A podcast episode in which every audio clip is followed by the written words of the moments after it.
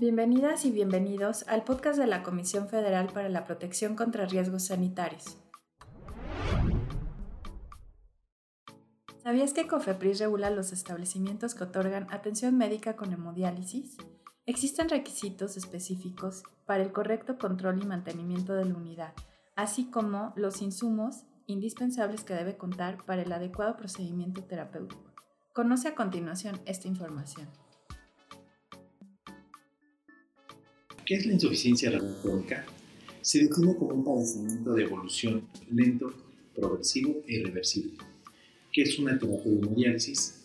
Está considerado como un procedimiento terapéutico especializado empleado en el tratamiento de la insuficiencia renal, aplicando técnicas y procedimientos específicos a través de equipos, soluciones, medicamentos e instrumentos adecuados que utilizan como principio físico-químico de difusión pasiva del agua solutos de la sangre a través de una membrana semipermeable de tipo extracorpóreo. Podemos ver cómo están las estadísticas en México. Este padecimiento tiene un impacto indirecto en la morbilidad y mortalidad global al aumentar el riesgo de padecer cinco patologías de mayor importancia como son enfermedades del corazón, diabetes, hipertensión, infecciones por virus de inmunodeficiencia humana, VIH y malaria. En el 2017 se reportó una prevalencia de enfermedad renal crónica del 12.2% y 51.4 muertes por cada 100.000 habitantes en México, datos muy alarmantes. Se ha estimado que en la actualidad alrededor de 6.2 millones de mexicanos con diabetes tienen insuficiencia renal en sus distintas etapas, sin que necesariamente sepan que la padecen. ¿Qué hace la COFEPRIS? La COFEPRIS se encarga de autorizar como tal una licencia sanitaria, verificar, dictaminar y sancionar a todos aquellos establecimientos que no cumplan con la legislación sanitaria vigente. Es importante mencionar que antes todos los establecimientos solo se solicitaban aviso de funcionamiento. Sin embargo, con fundamento en el artículo 198 de la Ley General de Salud, donde se establecen los servicios que requieren licencia sanitaria, fue modificado en su fracción quinta el 21 de junio del 2018, solicitando licencia sanitaria para todos los establecimientos de hemodiálisis que actualmente funcionan. De la documentación legal que se necesita, principalmente la licencia sanitaria, aviso de responsable, comité de infecciones nosocomiales, criterios de referencia, convenios con unidades de atención médica de mayor capacidad resolutiva, manuales de procedimientos, bitácoras así como es importante mencionar que el establecimiento deberá contar con médicos nefrólogos que sean necesarios según la capacidad instalada por turno, médicos generales capacitados en el manejo de la terapia de hemodiálisis, así como contar con personal calificado de enfermería y su documentación complementaria. ¿Cuáles son las funciones del médico nefrólogo? Que es algo, un dato muy importante que sería capacitar a todo su personal, elaborar cada semana la programación de pacientes, supervisar la planta de tratamiento de agua, llevar registros de pacientes atendidos y vigilar principalmente infecciones que se dan dentro del establecimiento.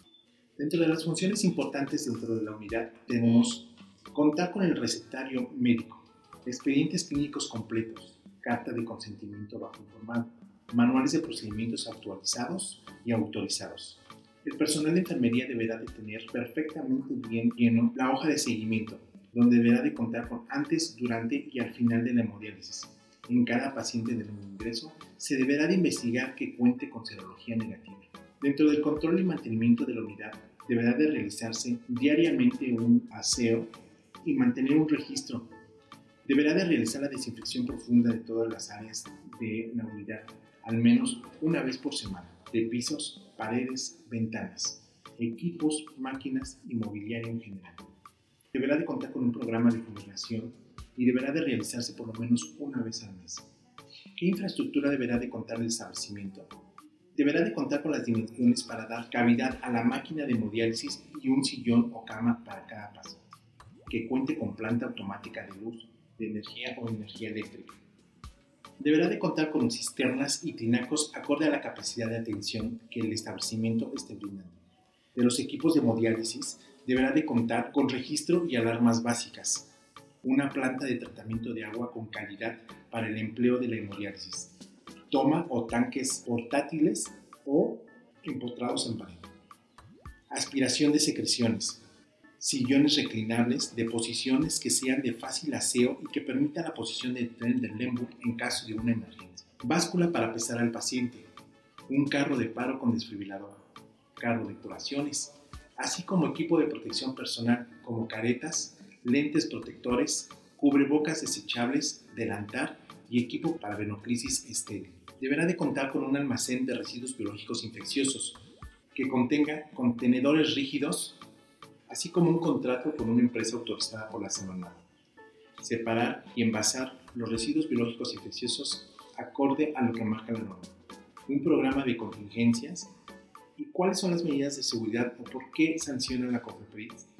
Las principales serían no contar con licencia sanitaria, no contar con un aviso de responsable sanitario, no contar con el médico nefrólogo responsable, no contar con el contrato adecuado de RPB, no contar con expedientes clínicos perfectamente bien llenados, no contar con hojas de tratamiento de evolución, algo que es muy importante y no es de menos mencionar que el personal no cuente con serología negativa, así como los pacientes de nuevo ingreso.